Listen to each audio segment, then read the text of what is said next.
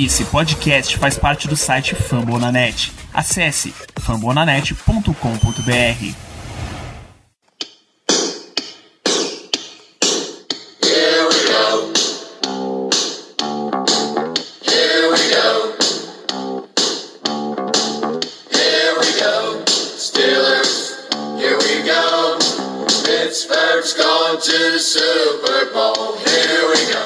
que a gente tinha plane... planejado para essa semana é dar aquela passada no que foi o histórico de quarterbacks dos Steelers. tá? Já que a gente está do mesmo jeito que no ano passado, quando o Steelers viveu a troca de center, né, saindo uh, Marcus Pouncey e entrando Kendrick Green. A gente fez um programa lembrando o histórico de centers dos Steelers. Nesse ano, a gente resolveu trazer aí uma, um histórico de quarterbacks.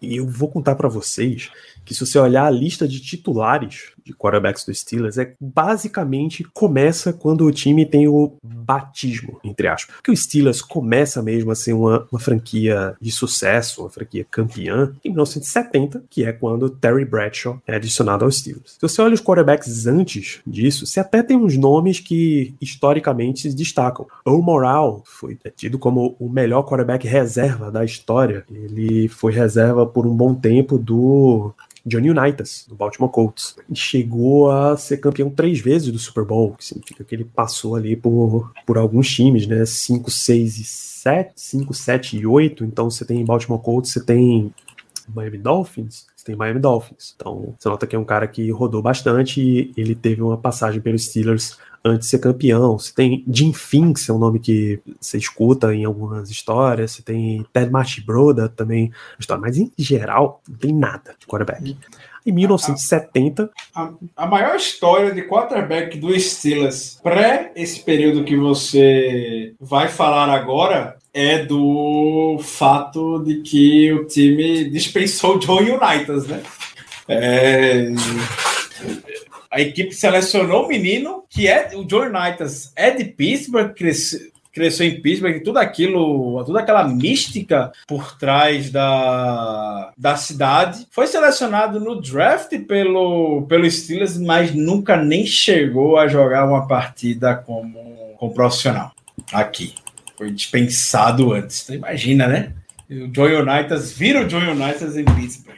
o head coach dos Steelers, Walt Kisling, à época ele disse que Johnny Unitas não era inteligente o suficiente, smart, para jogar pelo, como quarterback no time da NFL e aí ele não participava dos treinos e foi cortado. Disso, depois foi trabalhar, casou, foi trabalhar em construção, mas é jogar num time semi-amador e aí o Baltimore Colts chamou ele e o, o resto da história, um dos maiores da, quarterbacks da história. Nesse, nessa linha tem vários quarterbacks de sucesso que são da região de Pittsburgh e nunca foram aproveitados, né? O Joe Montana, Marino. da região, Dan Marino é da região. Dan Marino é um caso clássico, assim, vai voltar ainda nesse, nesse programa. E o Jim Kelly é também. E Jim o. Kelly. Não é aquele do. O garantido do Jets, também não é da região de Pittsburgh. Garantido. John Namath? John Neyman. Eu acho que ele é da de Western PA também. Tem um documentário muito É, bom até. É, ele é, perfeitamente. John Neyman também é da região de Pittsburgh. um documentário muito bom, The Cradle of Quarterbacks, é o berço dos quarterbacks, que é exatamente esses quatro caras, Montana, Kelly, é, Unitas não, é, Marino e Namath, conversando sobre como eles, por que que aquela região ficou tão prolífica em liberar quarterbacks. Isso é impressionante. E aí, em 1970, o Steelers já tá sob a administração do Chuck Noll, e eles draftam um quarterback com a primeira escolha geral, vindo de Louisiana Tech, Terry Bradshaw. Que esse sim começou a era dos Steelers. É claro que Terry Bradshaw, você vai ver um monte de gente dizendo que Terry Bradshaw se aproveitou de que os Steelers tinham uma grande defesa ao lado dele, né? Nesse, nos lá, cinco primeiros anos da carreira dele, os Steelers foi construindo tudo que era de defesa deles. E Terry Bradshaw, você pode dizer que se, se aproveitou dessa situação. Mas o que vale a gente lembrar é que em um ponto dessa história acontece uma coisa chamada a Blount Rule, ficou conhecida depois como Blount Rule, que era o seguinte: a época cornerbacks eles tinham liberdade da NFL de regras para ter um jogo físico. Ele podia, ele baixava a porrada no wide receiver. Em resumo, não interessa se a bola tá por perto, não interessa se a jogada é para aquele lado, pancadaria rolava. Então não era um grande incentivo para um quarterback fazer jogadas com seus wide receivers, porque você sabia que ia ter uma grande dificuldade para receber a bola. Quando essa regra foi implantada e aí diminuiu a quantidade de punição física que os defensores podiam botar nos atacantes, começou a ter uma, um brilho assim, na NFL para wide receivers havia muita expectativa de que essa regra fosse diminuir o poder dos Steelers, já era bicampeão à época, porque a defesa deles não ia poder ser tão física como os contra os outros adversários, né? Tinha alguns adversários mais finesse aí nessa época da liga. O que eles não contavam é que Terry Bradshaw com Lin Swan, com John Stallworth iam fazer um grupo fantástico, eles iam florescer como um dos grandes ataques da liga e o Steelers teria essa transformação para ser mais uma vez bicampeão e aí conquistar quatro títulos. Né? Então você tem uma bela era de Terry Bradshaw como titular, embora em algum, algumas temporadas ele não tenha jogado todos os jogos, mas foi um grande período, né, cara? Com, com toda certeza, é, com suas características particulares, com toda a sua excentricidade da época que tinha, verdadeiro míssel no braço, ele conseguiu ter sucesso Inclusive, posso estar redondamente enganado, Danilo. Por favor, me sinalize, mas ele foi o último MVP que o Steelers teve. Ou talvez o único MVP que o Steelers já teve em temporada regular foi o Terry Bradshaw. Tenho quase certeza. Tenho quase certeza disso. Então, por mais que fosse naquela época, nenhum game manager iria conseguir quatro títulos em uma, em uma década, por mais que fosse na década de, de 70. Por mais que ele tivesse um apoio enorme, um jogo terrestre incrível com o Rock Bly e o Franco Harris, uma defesa das melhor, ou então, se não, justo falar, melhor defesa que a NFL já viu, mas o Terry Bradshaw consagrou o jogador de Hall da Fama e consagrou outros wide receivers, como você falou, o Lim Swan e o Stallworth também. Então, ele não ficou tantos anos como o melhor quarterback da história dos Steelers até o Big Ben aparecer também em, em vão. Mas se você for olhar os números dele, até fui ver, preparar o programa de hoje, até fiquei chocado com o volume de interceptações que ele teve, porque é coisa de 212 touchdowns e 210 interceptações na, na carreira. Isso atualmente, quarterback nenhum pode ter uma proporção de TD interceptação interceptação dessa. É que ele era aquele tipo Big Ben, né? Aquele gunslinger de mandar um Brett Favre da vida que enchia de passe de passe mesmo, era interceptado, a defesa segurava, ele voltava pro campo e dava certo. Era basicamente basicamente isso o Terry Bradshaw conseguiu ter sucesso, muito sucesso desse jeito. Isso, de fato, Bradshaw foi o único Steeler MVP em 1978. Ele ganhou esse título, ninguém mais na franquia conseguiu conseguiu essa, essa façanha, né? Até porque jogador, ou você viveu a era dos running backs, que mesmo assim o Steelers estava entre safra, né? Entre Franco Harris e Jerome Bettis, ou se viveu a era dos quarterbacks, que aí ela é amplamente dominada por, por Brett Favre, Peyton Manning, Tom Brady e Aaron Rodgers. Não deu chance para Ben Roethlisberger. Então só ele foi, foi realmente um MVP. E, assim, a imagem de Terry Bradshaw, dando um resumo aqui sobre, sobre a carreira dele, era do caipirão mesmo. Você já deve ter visto, Ricardo, uma foto, fotos e vídeos famosos recente daquele nose tackle do Patriots. Esqueci o nome, super famoso. Vince Wilfork.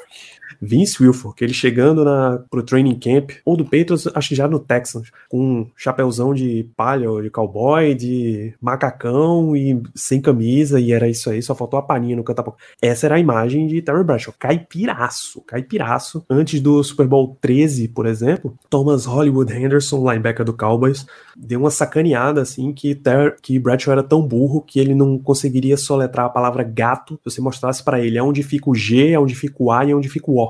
Ia ter problemas para soletrar essa palavra. Então, mesmo assim, o estilo dele correspondia bem, ajustava bem ao que o Steelers queria. É, e ele, depois que ele sai do Steelers, ele ainda fica com uma imagem meio controversa, como, por exemplo, o Steelers foi ao Super Bowl 40. Teve um, um show no pré-jogo com vários MVPs de Super Bowl e tal. Ele pediu 100 mil dólares para aparecer e não pagaram, ele não foi. Acho que do, de todos, só, parece que só ele e o John Montana não apareceram na, na celebração. Então foi ficando um, um lance meio esquisito. É, E, um e até o final da até o, fin- o final da carreira dele também foi bem controversa, né? Aquela história dele inventou um alter ego de nome Thomas Brady por coincidência do destino, né? Basicamente inventou lá o camisa 12 Tom Brady na década de, de- no início da década de 80 para dar entrada e ele se apresentou assim para poder dar entrada em um hospital em uma cidade muito pequena que se ele falasse o nome dele é claro que ele seria já já conhecido por conta da lesão que teve ou foi cotovelo ou foi ou foi ombro. E aí por essa lesão ele se aposentou não não jogou mais Nessa época, o Tom Brady, que a gente conhece, tinha seis anos de idade. Uma, uma incrível coincidência. E aí, Ele, vendo, ele fez a cirurgia se apresentando na, na emergência desse hospital, no meio do nada, se apresentando como Thomas Brady. Isso aí, tudo que você ligar a imagem de caipira, de redneck americano, ele faz um monte de aparição em Daytona, um monte de aparição em Nazca, e claro, tudo ligado com a Fox. Ele tá onde depois ele foi contratado como analista, né, comentarista, ele chegou a ganhar três Emmy, aquele prêmio da TV como comentarista, ele tá lá hoje transmissões da Fox é muito comum você ver, ah, entre, mande um SMS para o número tal, responda as perguntas e tenha a, a chance de ganhar não sei quantos mil dólares do dinheiro do Terry Bradshaw. Você vai sempre ver. Eles sempre ficam tentando puxar comentários polêmicos dele sobre os Steelers. Não precisa muito esforço para isso, né? Ele sempre, ele gosta mesmo de dar alfinetada. E aí a Sempre gente deu. encerra, encerra a era Terry Bradshaw ali em 1983, porque era um ano em que ele já estava claramente em declínio e a diretoria queria selecionar um novo quarterback.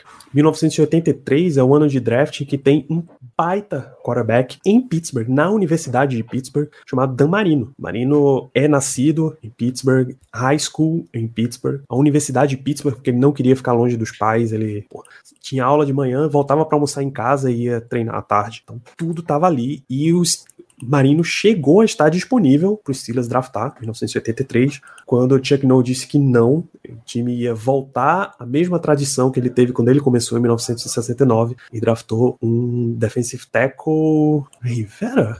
Mário. Mário Rivera, se não me falha a memória. Não confesso como. Não lembro, mas já estou pesquisando aqui. Mas o resumo é que esse cidadão nunca nem chegou a entrar para jogar no Steelers devido a um acidente automobilístico que ele teve. Não chegou nem a jogar em, em Pittsburgh, basicamente. Gabe Rivera é o nome dele. Gabe Rivera, camisa 69, que beleza. Exatamente. Então, Chegou a jogar seis jogos. Minto. Foi na temporada de calouro dele que ele sofreu esse acidente automobilístico. Então, o Steelers ainda ficou por mais um ano com o Terry Bradshaw, embora Cliff Stout tenha feito 15 das 16 partidas da equipe. E aí você tem um, um período meio irregular aí depois de Terry Bradshaw. Vários jogadores foram titulares no Steelers, o time ficou tentando achar um substituto.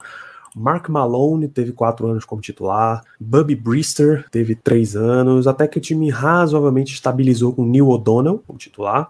Acho que o O'Donnell jogou o Super Bowl 30? Eu tô bem, bem enganado. Jogou, né? 1995 contra o Dallas Cowboys. Isso, lançou duas interceptações pro Larry Brown que acabaram dando dois touchdowns e o, o Cowboys ganha aquela partida. Ele foi- virou free agent logo depois desse Super Bowl. É, Mike Tomchek tem a chance dele e aí Cordell Stewart assume como titular do Steelers. A gente já tá na era Bill Cowher, né, cara? Exatamente. Cordell Stewart, o melhor jogador possível para pior era possível. Se o Cordell Stewart é quarterback na NFL atualmente, ele era um verdade- uma verdadeira lenda na, na liga. Absurdo o Cordell Stewart de atlético que, que ele era. Levou a equipe, né, para final de, de conferência. Teve vários e vários bons momentos em, em Pittsburgh.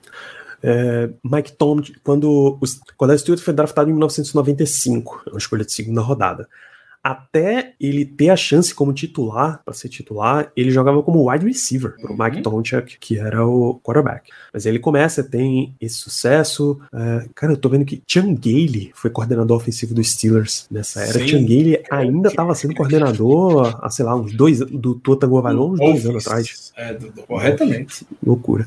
É, e assim, Cordell, ele sempre começava com a oportunidade de ser titular, ele foi titular a temporada inteira 97, 98, e aí tentava ser substituído, mas ele ganhava a vaga de novo.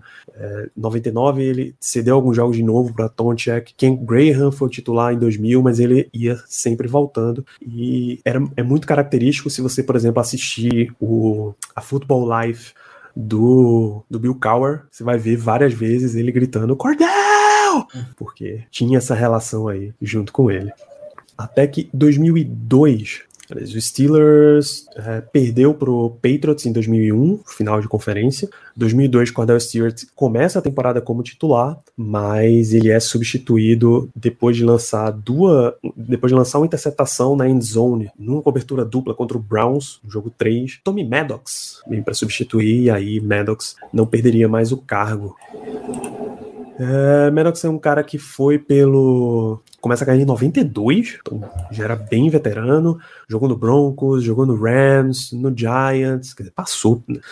Até que em 99 ele dá uma parada, virou um vendedor de seguros, inclusive, da Allstate. Depois ele ele recebe uma ligação da Arena Football League, entra lá para jogar com o New Jersey Red Dogs, depois a XFL leva ele, o Los Angeles Extreme, foi o MVP da XFL.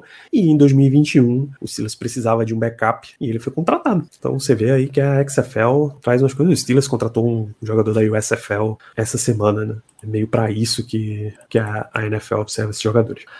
Ele ficou como reserva, depois substituiu Cordell Stewart, e ali basicamente dois anos era era Tommy Maddox, 2002, 2003. Em 2004, Maddox era o titular, mas no draft a gente tem outra situação dessas de uma nova era. Né? Bill Cowher queria um offensive tackle, memória não falha, e dessa vez a diretoria bateu no ombro dele e disse que não. Em 1983 eles falharam em draftar o quarterback sucesso local, que foi Damarino. Dessa vez eles não cometeriam o mesmo erro e Ben Roethlisberger foi draftado na primeira rodada. Você lembra qual foi a escolha? Foi na décima primeira. Perfeitamente. É, 2004 é o ano de draft que é super famoso na NFL. A primeira escolha geral era do San Diego San Chargers. Diego Chargers, que selecionaram o Eli Manning. Selecionou Eli Manning. Eli mete um papinho e diz que não vai se apresentar em San Diego. Ele, ele não queria morar numa franquia bagunçada, ele já tinha a experiência do pai, que foi anos e anos um baita quarterback na liga, jogador mais bem pago da NFL, mas o, Saints não correspondia. E aí, no dia do draft, o Chargers trocou com o Giants. O Giants leva o Philip Rivers no draft e eles invertem, né? O Manning vai pro Giants e o Rivers vai pro Chargers. E aí, o resto é história. Na escolha 11, sobra ali Ben Roethlisberger. Curiosamente, o Cleveland Browns teve a oportunidade de draftar Ben Roethlisberger naquele ano. O Browns teve a escolha de número 6. É de Ohio. Foram, Jogou em Ohio. Exato. É, Universidade de Miami, em Ohio. A escolha número 6 do Browns foi Kellen Winslow, segundo, Tyrant. A gente está em 2004, já era esse mesmo Cleveland Browns. Os paralelos que a gente tem do Big Ben Calouro com o Kenny Pickett Calouro existem, porque o Big Ben chegou como quarterback 3 no ano de, no ano de Calouro.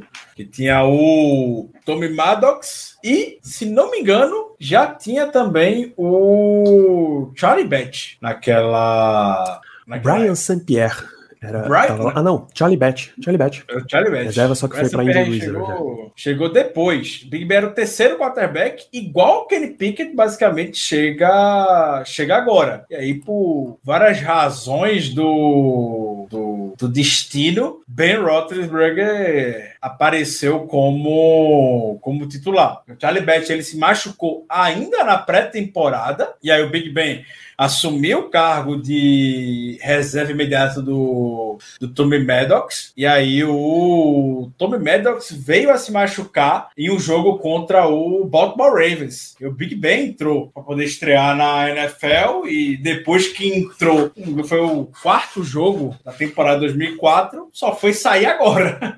agora em 2021, nunca mais perdeu a, a posição, não chegou nem a ser ameaçado. Coisas da NFL. Sabe, o Kenny Pickett não tem algo semelhante para poder conseguir a sua oportunidade. O Big Ben entrou naquele ano e não perdeu nenhum jogo. Foi perder a final de conferência para o New England Patriots. Só. Perfeitamente. É...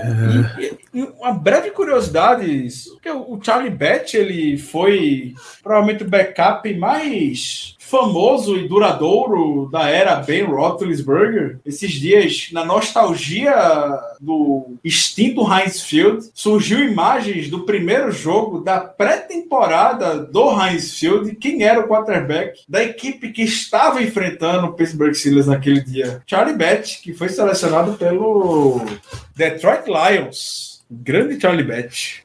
Grande Charlie Batch.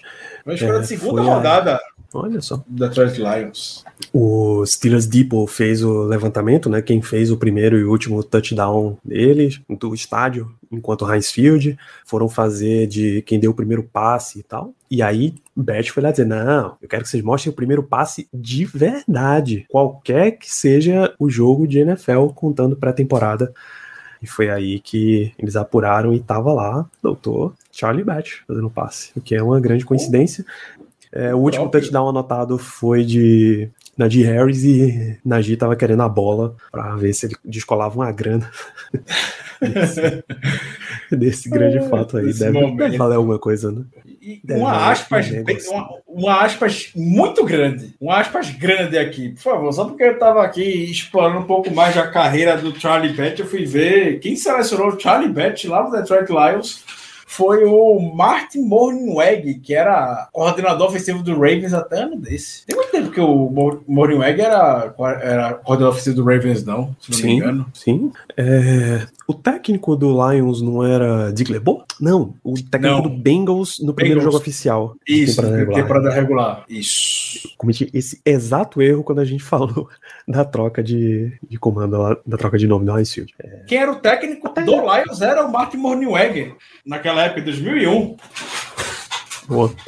A gente até tem, antes até de falar mais de, da carreira de Ben Roethlisberger, tem uma série de reservas. Porque quando você passa é, que 18, 18 anos como quarterback titular de um time, você conviveu com uma, uma série de jogadores, né?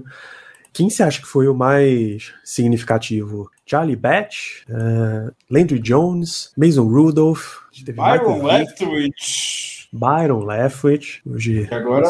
muito bem sucedido como coordenador ofensivo hoje. Incrivelmente segue, né? Eu fui até ver agora, mas eu jurei que o Byron Leftwich já tinha conseguido a vaga de head coach na NFL. Ele ia assinar é. com o Jaguars, mas o teria que trocar o general manager. E aí o GM ganhou a queda de braço. eles foram com o Doug Peterson. Absurdo. Ia ser ele com, acho que Adrian Wilson, o nome do um ex-safety do Cardinals, ia ser o general manager. Perfeito. É, o, teve Dennis Dixon também, lembra do Dennis Dixon? Ah, mas sem dúvidas, sem dúvidas alguma, é o, é o Charlie Batch. Charlie Batch, ele não é exagero, tá bom? Não é exagero falar que o Charlie Batch salvou a carreira de Ben Roethlisberger. Não é exagero falar isso. O Charlie Batch, ele sempre foi aquele aquele aquele veterano barra técnico, né, dentro da sala. O Big Ben na sua início de carreira não respeitava absolutamente ninguém. Quem como jogador, quem ajudou o Charlie Batch, quem ajudou o Big Ben dentro de campo foi o Charlie Batch. Charlie Herbert que puxava ele para poder treinar, puxava ele para poder ensinar playbook, puxava ele para ensinar ele como é ser o capitão e tudo mais. Charlie Bett foi quem salvou a carreira de Ben Roethlisberger. O Charlie Bett ficou 10 anos em Pittsburgh, ficou 2002 até 2012 aqui. Sem dúvida, Charlie Bett é o grande, foi o grande responsável por isso. É isso. Na na minha época como espectador, torcedor dos Steelers, acho que o máximo que eu vi de Charlie Batch foi o, aquele famoso jogo que ele entra contra o, entra e leva contra o Ravens. Aquele jogo contra o Ravens tem a- aquela, aquela imagem. Uma imagem. Se você botar pesquisar Charlie Batch e Ben Roethlisberger ele se abraçando ao final do jogo depois daquela vitória, é algo. Foi algo emocionante. Foi aquele Ravens campeão da temporada, inclusive. Foi no último ano do Charlie Batch. Foi o último jogo do Charlie Batch. Esse. Foi, um- foi a última ação do Charlie Batch com a camisa do Steelers. Esse é um, um jogo realmente bem lendário, assim, dele. E, bom, a gente, a gente teve essa era Charlie Batch. Batch hoje é, é analista na CBS Pittsburgh. Você vê Exatamente. Charlie Batch presente nos jogos de pré-temporada, Deveria ser, inclusive. será um prazer. A melhor época do ano é ouvir a, a narração do Bob Pompeani e comentários do Charlie Batch na pré-temporada. Eu Aquele pagaria que- horrores. Inclusive, a NFL tá para mudar o sistema de streaming, saindo do Game Pass e dos saindo do Game Pass lá e entrando no NFL Plus. Eles dizem que vai ter transmissão local, vai voltar a ter transmissão local no aplicativo. Esperamos Agora, e possamos é. acompanhar. Por favor.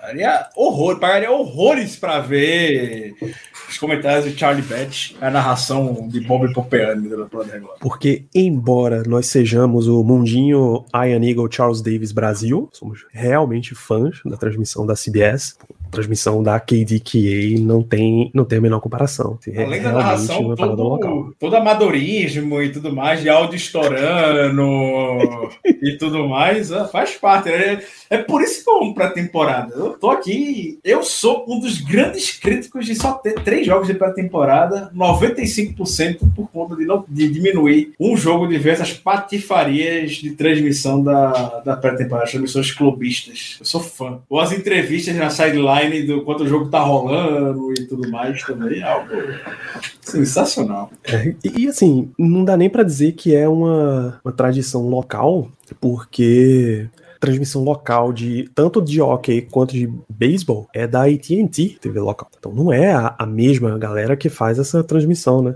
E pô, a transmissão de beisebol é nesse nesse rolê assim, o cara comenta, bate um papo, comenta, bate um papo, corta pro repórter, volta pro jogo. Pô, eu lembro claramente um jogo do Pirates, cortar pro repórter e ele tá entrevistando criança no- na nova atração do playground no estádio. Melhor coisa. Isso é beisebol. Melhor coisa, melhor coisa. É, é ritmo que a gente gostaria de ver nos jogos de pré-temporada também. E bom, e aí de 2004 a 2021, você tem a era Ben Roethlisberger, que já foi, principalmente nos últimos, nos últimos meses aí, extremamente bem, bem citada. Ben era esse rebelde sem causa que você tinha aí nos Steelers, não ouvia ninguém, é, rebeldaço, era um monte de... Era ele indo em luta da... Meu Deus, WWE, de wrestling, era andando de, de, de moto por aí. Teve um acidente de moto que o Steelers precisou colocar uma cláusula lá no contrato que ele deveria cuidar do próprio corpo, não poderia participar desse tipo de coisa. Uma série de coisas, e aí o Steelers ganha o Super Bowl 40, ele era um segundo anista, né? Depois o Steelers tem continua sendo um competidor, porque a estrutura do time ali era para isso, sai Bill Cowher, entra Mike Tomlin e continua esse momento, o Steelers vai ao Super Bowl novamente na temporada 2008, ganha o título Super Bowl 43, volta na temporada 2010 e aí perde pro Green Bay Packers, e aí você vê Ben como uma constante do time, enquanto basicamente todo o resto é- é substituído. Todo mundo. De lá pra cá, só desse Super Bowl 2010 para o que a gente tá aqui em 2022, a gente já viu duas trocas de, de geração nos Steelers. Exatamente. Todo Se mundo comentar agora, saiu e entrou. Ben Roethlisberger viveu três gerações dos Steelers, basicamente. Que quando ele chegou, tinha uma, aí saiu, entrou outra, essa outra saiu, entrou outra, e ele era a única constância que tinha na, na equipe até agora. Tiraram o osso dele, basicamente fosse por que- ele, continuava. Se fosse por ele, provavelmente continuava. Ele viu aquela era lá de Heinz Ward, de Troy Polamalu, de James Harrison. Aí troca tudo isso, acho que 2015 já saiu essa galera inteira, você já tá na era do time que é muito de ataque, a era do Devin Bell, do Antonio Brown, e na a defesa, que era basicamente a defesa do Ryan Shazier, já foi embora basicamente essa galera inteira, e a gente tá nessa nova geração aí, que era, era do Juju até, até o último ano, mas do Najee Harris, do Deontay Johnson, é, é o time do TJ, do TJ Watt, do Ken Hayward. Exatamente. Então você já viu toda essa galera, todas as posições, o Steelers já mudou, só Ben Roethlisberger continuava lá, até que ele realmente aposentou, ele perdeu um ano inteiro quase por uma lesão séria, muito se comentou que podia ser efetivamente o fim ali da era Ben Roethlisberger, ele volta, ainda joga mais dois anos nos Steelers. Levou os Steelers aos playoffs nos dois anos ainda, Steelers foi para os playoffs nesses últimos dois anos, inclusive como campeão da, da AFC Norte, outro como wild card. Então, dentro do possível, nos últimos anos, o Ben Roethlisberger conseguiu deixar o seu máximo e dar condições para a equipe poder ser bastante competitiva aqui. É agora, né? Agora é a nova era. A chegada de Kenny Pickett. Isso, e agora com a vigésima escolha, draft 2022, a gente viu Kenny Pickett sendo escolhido, o Steelers traz aí Mason Rudolph para ter essa, esse, essa policy seguros, o termo que Ricardo usa é excelente nesse caso, e a gente vai ver uma nova, efetivamente uma nova era, com a expectativa, antecipando já a pergunta de vocês, de que Mason, de que Mitch Trubisky vai ser o titular a partir da semana 1, e em algum ponto da temporada é de se esperar que Pickett assuma a vaga passa a ser o titular, porque tradicionalmente quarterback selecionado na primeira rodada, em algum ponto da primeira temporada, é colocado para jogar. O que a gente imagina, o que eu imagino pelo menos é que vai ser ali na, na bye week. Depois da bye week é bye week. padrão. Que o Steelers tá o quê? Na semana 9, a bye week. Até botar a bye week do Steelers já para isso. Já para ter a narrativa todinha já preparada e tudo mais. Mas o, o resumo da história de disputa desse ano é Mitch Trubisky e não tenham expectativa alguma para Kenny Pickett jogar fora lesão. Não me estranharia, inclusive, claro, se ele se mantiver nos Steelers, que Mason Rudolph ganha a vaga antes de Kenny Pickett ter a chance Eu- dele. Eu cravo que Mason Rudolph não estará no Steelers na semana 1, porque o time vai dar um jeito de trocar ele. Isso se já não tiver, não tenho a menor dúvida de que Mason Rudolph vai ser exposto na prateleira durante a pré-temporada para algum time que esteja precisando de quarterback. É o, o essa semana eu estava ouvindo as minhas comédias que eu que ainda faço ouvindo o, o Podcast e o nosso amigo Alex Cosula estava falando que ele ficaria surpreso se o Steelers trocar Mason Rudolph, disse que só trocaria se fosse uma, uma proposta irrecusável. E leia-se irrecusável como uma escolha de segunda rodada. Nenhum time maluco vai dar a segunda rodada por Mason Rudolph. É claro que ele não trocaria. Uma quinta rodada, se a gente já mandou o Josh Dobbs lá pro Jaguars, eu mandaria o Mason Rudolph. Mason Rudolph, pra mim, não tem cara do Steelers. Pra mim é muito claro que os ninguém suporta o Mason mas eu sou uma pessoa extremamente desagradável. Não deve ser um cara, um cara legal. Esse é aquele cara quando chega o, o- o clima pesa, todo mundo fica no mais absoluto silêncio, acaba as piadinhas e tudo mais. Enfim, aquele cara bem desagradável, todo respeito a ele, que dentro de campo também já não mostrou muita coisa. Antes, eu, antes, a gente, antes eu tolerava o Mason Rudolph, porque pelas opções que a gente tinha, tudo bem, não veria nenhum problema em, em, em, em tê-lo como backup e tudo mais. Ele não vai ser backup para o futuro. Gosto do Mitch Trubisky até como backup de longo prazo também aqui, do Kenny Pickett que seja. É, não é um cara que vai agregar, não é um cara que vai ajudar, não é um cara que vai ensinar, não é um cara que vai ser aquele backup ponta firme como, sei lá, Chase Daniel é o, a personificação de um backup pela, pela liga, então não vai agregar em absolutamente nada. Não vai ser, um- não vai ser um Josh Dobbs. Queria muito Josh Dobbs aqui, por sinal, nessa fase. Infelizmente, não, ele não tá, não tá por aqui. Então, se o Mason Rudolph não vai ter qualidade para ser titular, não queria que ele também ficasse como, como reserva nessa posição estratégica do Steelers. Que a gente vê pelo histórico até, falando de quarterback. O Landry Jones, para mim, o Landry Jones não ser técnico na, por aí ainda é algo que me, que me surpreende. Vou até ver como é que tá a carreira do Landry Jones, o que é que ele anda fazendo na vida. O Landry Jones, ele chegou no Steelers muito nesse, XFL? Nesse. Ele teve na XFL, mas depois não sei nem o que ele. Dallas Renegades. Depois de lá, nem, nem, nem notícias a gente teve mais do, do Landry Jones. Ele tem essa característica de ser bastante inteligente. Ele ajudar bastante com o, com o playbook. Charlie Betts tem essa figura de liderança, de referência Big Ben muito forte. É que o Mason Rudolph, é, com todo respeito ao Mason Rudolph, nada. O Mason Rudolph não é nada. Com todo respeito, novamente, a, a ele. Ele é um cara com experiência que foi titular na NFL quando o Big Ben não se machucou. Uma experiência, inclusive, que ele perdeu a titularidade para o Duck Hodges na época. E só, só para ter um quarterback backup com experiência de ser titular, já tem o Mason Trubisky para isso. O que é que o Mason Rudolph vai necessariamente agregar aqui? Não é, um, não é um bom companheiro de equipe, pelo que falo, não é nada. Uma quarta rodada, quinta rodada já está muito bem paga por, por ele. Então, novamente, o Mason Rudolph tá. E até o Steelers normalmente faz isso também com seus jogadores. Aqui Dá você não vai ter chance. Mas eu vou dar né? uma oportunidade para você em algum lugar por aí. Vou dar uma oportunidade para você. Então, sei lá, até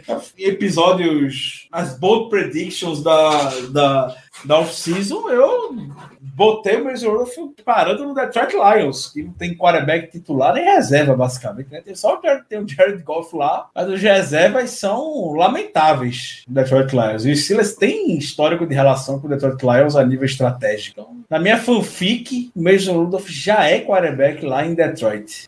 Isso dá muito bem lá em Detroit. Tem o Chris Oladokun também, né, que foi escolha de draft desse ano. É isso. Então a gente vai ver aí a nova era de quarterbacks dos Steelers. Só pra gente fechar uns recordes, com mais jogos como titular, Ben Roethlisberger, inclusive ele é o que tem mais na história dos Steelers, né? 247 partidas como titular, 165 vitórias, 81 derrotas, 67% de aproveitamento. Terry Bradshaw, segundo, 158 partidas, Cordell Stewart com 75, o número 3, Neil O'Donnell, quarto, com 61, e Bubby Brister, entre 86 e 92, teve 57 jogos. Nas estatísticas de quarterback, mais jardas, é lógico que é Ben Roethlisberger, não só é que tem mais jogos, como tem muito mais jogos, e como viveu numa era quarterback cêntrica na NFL, né, ele tem 64.088 jardas, 418 touchdowns. Em segundo, Terry Bradshaw, 27.989 jardas, com 212 touchdowns e 210 interceptações. Curiosamente, Ben teve 211 interceptações, né, mas com muito mais touchdowns e muito mais passes.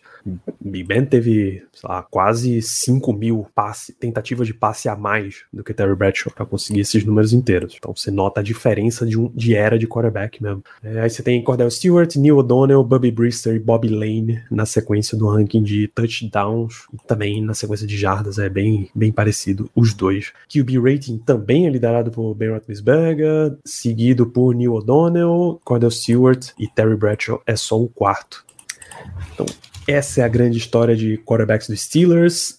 A grande lição que você tem que tirar daqui é Terry Bradshaw saiu dos Steelers em 1983. Os Steelers teve um, um leve estabelecimento ali nos anos 90, né? 91 a 95, Neil O'Donnell foi o titular e o time foi um Super Bowl. Mas ele realmente teve sucesso com quarterback, teve um franchise quarterback de longa data só em 2004, que são quase 20 anos depois. Note que a transição de quarterbacks não é fácil na NFL. Torçamos por Kenny Pickett, mas mantenham, expectati- mantenham as barbas de molho, já diria o outro. Perfeitamente. E é com isso que a gente parte para considerações finais, Ricardo. Bom estar de volta junto com os amigos. O Steelers volta também, né? teremos mais notícias do training camp. Infelizmente, estou de férias do trabalho, que me permite poder acompanhar o training camp dos Steelers junto com os amigos do, do Steelers Depot, que estarão presencialmente lá. O Alex Cosgrove já tradicionalmente se faz. Vai ser bem interessante interessante, né? Acompanhar essa esse primeiro momento pós Ben Roethlisberger, ver quem serão as figuras de liderança no ataque tão jovem que o Steelers tem, quem é que vai ser o capitão. O Pat Frymouth já está sendo muito ativo, o Najee Harris já está sendo muito já tá sendo muito ativo.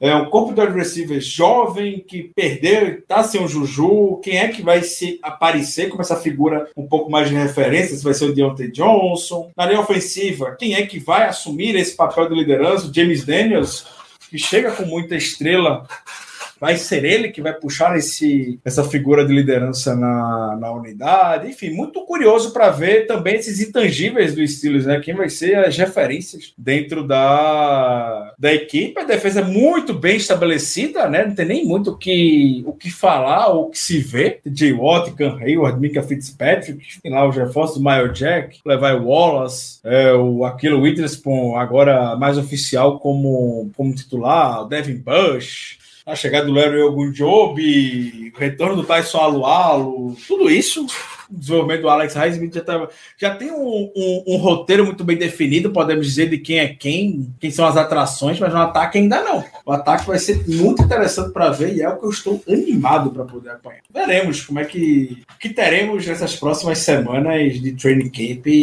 dentro do ataque. Perfeitamente, essa, esse é o retrato com o qual encerramos a nossa transmissão, mais um episódio de Black Yellow Brasil. É um, um conteúdo sendo produzido aí para as redes do Steelers, onde temos Pat Frymouth e Zach Gentry, Zach Gentry, eu acho, cozinhando, fazendo um belíssimo churrasco de, de salsicha que, veja só, se você prestar bem atenção, ainda tá no pacote, né? Sim. Essa churrasqueirinha não tá acesa, não, irmão. Quem... Presta atenção aí. Saímos de um. A gente saiu de um extremo na posição do Tyrene com na época do Hit Miller, com, com Tyrenes extremamente tímidos e discretos, para Eric Ibram e agora Pat Frymouth e Zach Gentry organizando até churrasco. Que maravilha, viu? Maravilha. Isso, e churrasco com o long snapper, porque esse é Christian Kuntz. Perfeitamente. Então, preparem-se que essa esse é o clima no training camp dos Steelers. A gente vai ver muita coisa vindo de lá, mas muita. Então não deixe de acompanhar lá o Black Yellow BR. Não deixe de acompanhar toda a mídia razoavelmente oficial dos Steelers que você encontrar, porque vai vir muita notícia. Este programa, você sabe que a gente está ao vivo em twitch.tv/blackyellowbr, mas assim que a gente termina, ele entra em podcast nas principais casas do ramo. Você ouve em fambonanet.com.br, o site continua lá no ar, tá? nas, em Spotify, Amazon Music, Deezer, Google Podcasts, até na lancheira de Kenny Pickett, se assim você quiser, se assim ele quiser.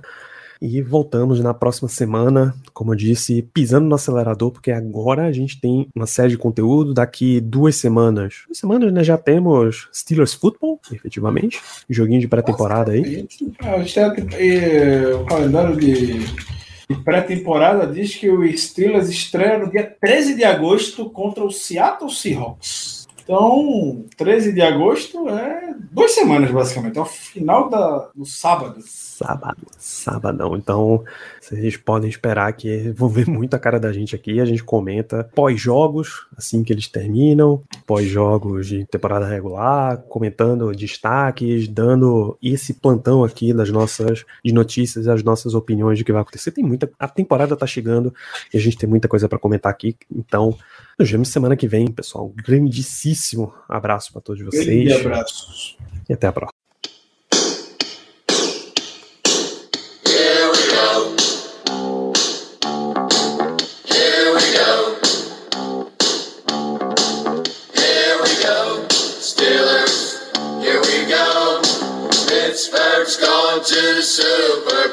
Here we go.